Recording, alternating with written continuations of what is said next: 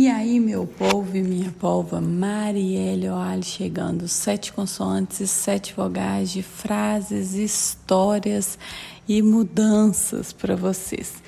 Esse fim de semana eu estava aí mudando de casa é, e nos últimos tempos acabei tendo que mexer com um pouco de pouco de obra aqui, pouca coisa, mas tive que lidar com todos os profissionais, né? Pedreiro, bombeiro, eletricista, marceneiro e aí jardineiro. E nessa mexida toda, acabei me lembrando de uma frase que eu não sei o autor, se você souber aí, me manda. Se você já ouviu essa frase também, me manda para eu saber.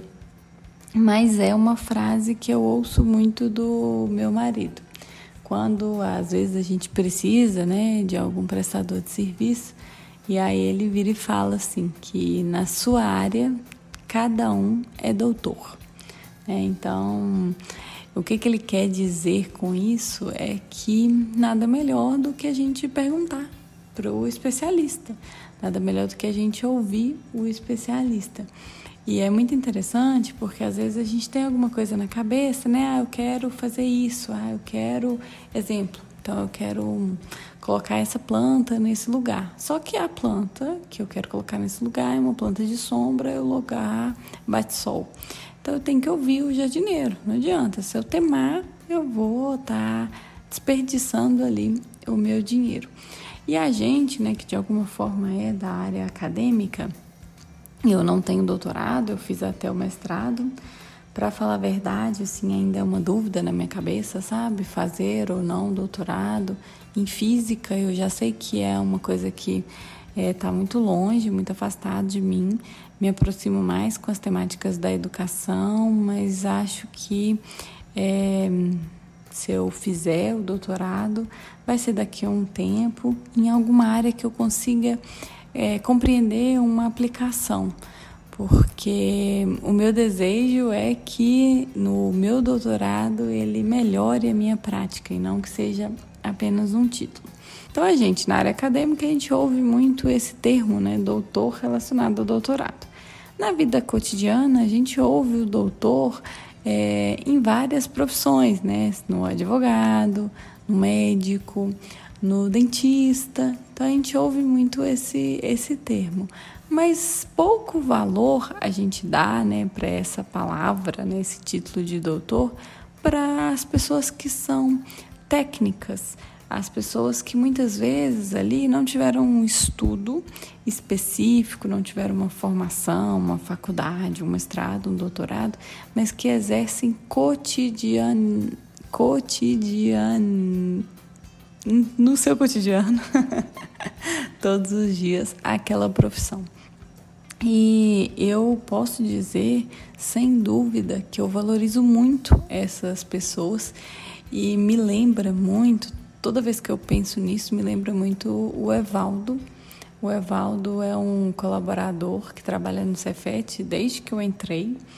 E eu sempre gostei muito de conversar com o Evaldo, trocar ideia com o Evaldo, porque ele é aquela pessoa que acha solução para os problemas e ele consegue trazer, né, pro palpável muitas ideias, principalmente as minhas, assim, que são meio mirabolantes.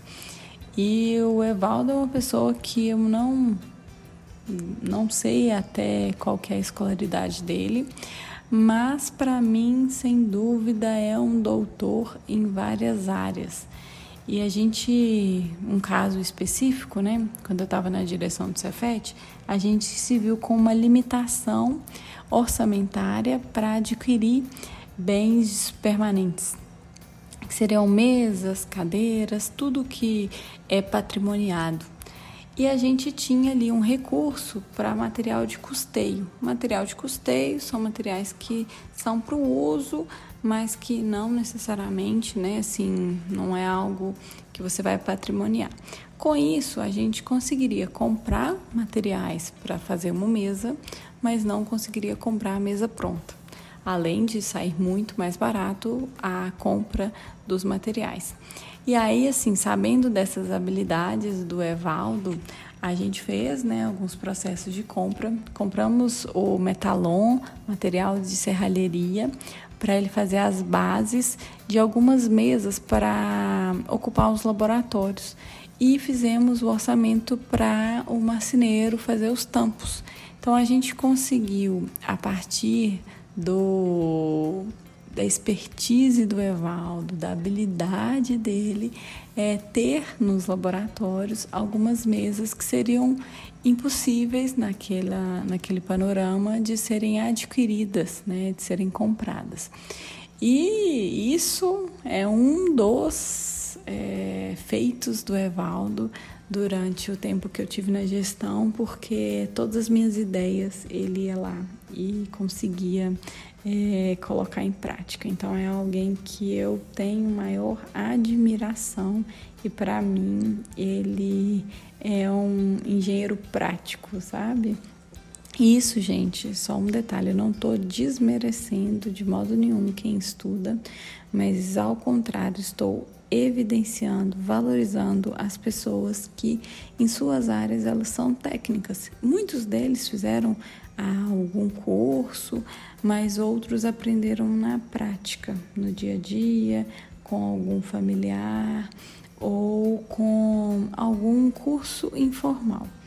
Com esse episódio de hoje, que está sendo gravado na segunda-feira à noite, um dia antes de colocar no ar, no auge aqui da minha confusão de caixa para lá, sacola para cá, eu quero deixar para vocês o meu abraço virtual, mas com a intenção real de que quando a gente for pedir, fazer orçamento de algum serviço que não seja da nossa área, a gente consiga valorizar aquela pessoa pelo que ela sabe fazer que a gente não sabe.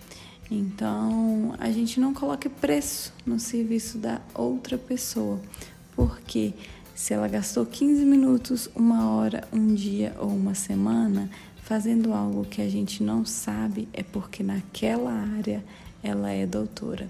Que a gente saiba também ouvir a opinião dos profissionais, que eu tenho certeza aí que teríamos menos problemas se a gente ouvisse quem entende de cada uma das áreas, seja ela a construção civil, a alimentação, a atividade física ou o improviso, a palhaçaria as apresentações, independente da área que a gente está falando, quando a gente ouve o profissional, a gente ouve o doutor daquela área, a chance da gente cair em algum erro é menor. Um beijo e até mais, seus idiotas.